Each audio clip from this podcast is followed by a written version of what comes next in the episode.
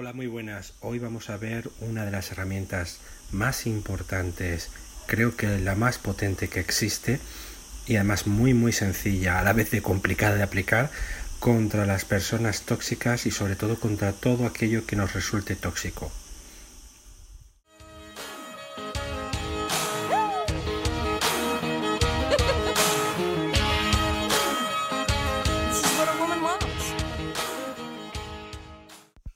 Como sabéis, a mí me gusta explicar un poco de dónde saco todas estas herramientas, ya sean de programación neurolingüística, de inteligencia emocional, de experiencia.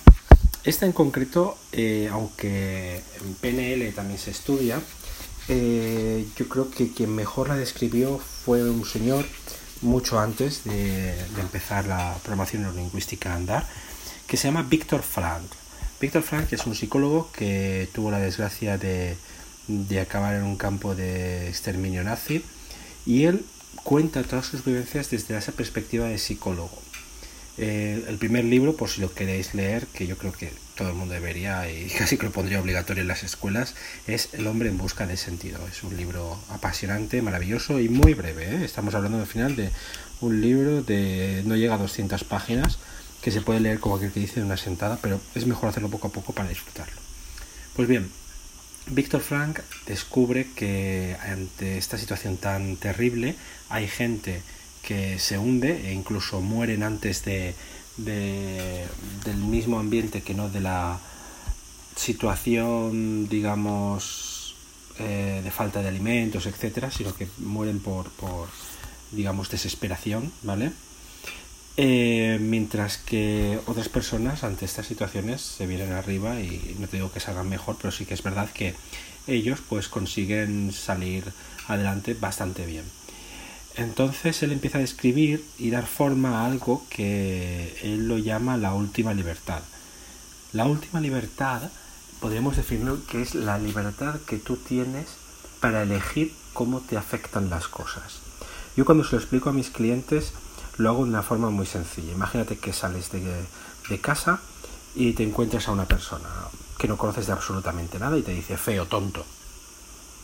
¿Eso te afectaría? Un porcentaje muy alto de mis clientes dicen que no, que no les afectaría.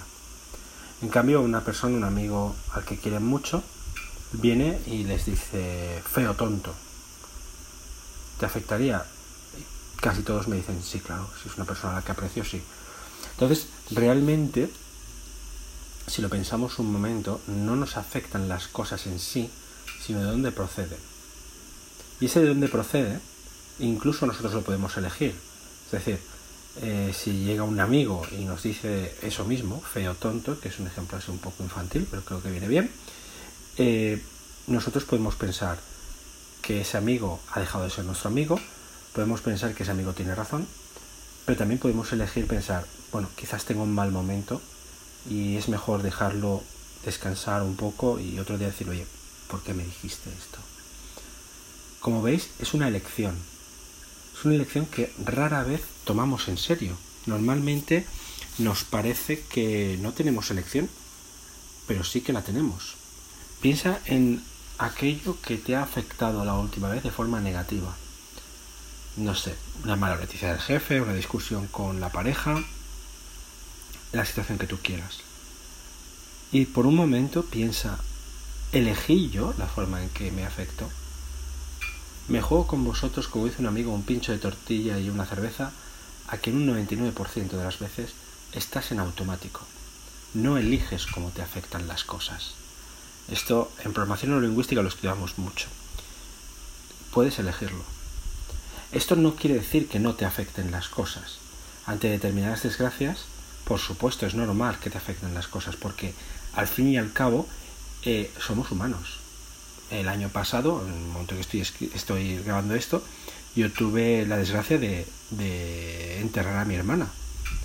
Decir que no me podía afectar una situación tan terrible es imposible. Yo soy humano. Lo que sí que puedo elegir es cómo gestionar esa situación, ese duelo recuerdo que, mis amigos enseguida, pues sobre todo los médicos, querían darme pastillas, esto y lo otro. Y yo llegó un momento que dije, no, mira, hasta aquí. Es decir, ¿echo de menos a mi hermana? Muchísimo. me duele terriblemente. Lo que pasa es que yo elijo seguir viviendo. Yo elijo la vida. Yo elijo no sonreír, porque no estoy en un momento de celebración, pero sí al menos no ser una persona amargada. Ese yo elijo no solamente es una cosa que haces de forma consciente y meditada, sino que además el subconsciente, cuyo uno de sus primeros em, objetivos, por no decir el más importante, es salvaguardar tu existencia, ¿vale? Te va a ayudar. Eso te va a dar un poder especial sobre ti mismo y sobre tus emociones. Yo a menudo, como todo el mundo, pues tengo pensamientos no muy positivos. Y soy yo el que de repente me paro y digo, a ver, lo que estoy pensando, ¿me conduce algo bueno? No. Vale, para, punto y final. No piensa en otra cosa. Cuando hay alguien que dice, es que no puedo parar, parar de pensar en eso, siempre le digo lo mismo, mira, esto es como la campanilla. Si no puedes parar de pensar en eso, piensa en otra cosa y entonces tu cerebro se llenará de esa otra cuestión, ¿no? Tengo una, una clienta que tiene un problema, no puede parar de pensar en un problema que tiene con un compañero. Bueno, pero sí que puedes pensar en otras muchas cosas positivas que te están pasando. Y cuando estés física y psicológicamente preparada para poder afrontar eso, eliges. Fijaos qué cambio de, de, paradigma. Ya no es me ha pasado esto, sino yo elijo cómo solucionar esto. Y por último lo vamos a aplicar a las personas tóxicas, que es lo que había dicho al principio. Las personas tóxicas eh, son personas, yo las identifico mucho con personas que me quitan la energía, quizás porque yo siempre tengo energía de sobra y ellas me la chupan, ¿no? Por favor, no sacar esto de contexto. Eh, la cuestión es que hay gente que simplemente cuando tú la ves notas que, el ambiente se enrarece, ¿no? Es gente que tiene una muy mala energía o que eh, tienen una cara dura espectacular. Bueno, pues ante esas personas puedo elegir puedo elegir cómo quiero reaccionar, puedo elegir si quiero estar con ellas. Hay un problema cuando esa persona tóxica es tu pareja o es, es tu padre o tu madre, ¿no? Cuando es tu pareja muchas veces acaba mal el tema, pero cuando es un familiar cercano, como padre, madre, hermano, ahí la, la capacidad de elección es difícil, no podemos elegir, no podemos cambiar a nuestros padres, pero sí podemos elegir cómo nos afectan las cosas. Podemos eh, racionalizar ese tiempo que pasamos con ellos e intentar que sea lo menos, lo, menos, lo menos negativo posible o incluso lo más positivo, ¿por qué no? Es decir, yo cuando estoy con determinadas personas que son terriblemente negativas y, tengo que estar con ellos porque son personas muy cercanas a mí, cuando veo que se están ensalzando en ese pensamiento negativo, en esa línea negativa, les hago una pregunta para cambiar directamente.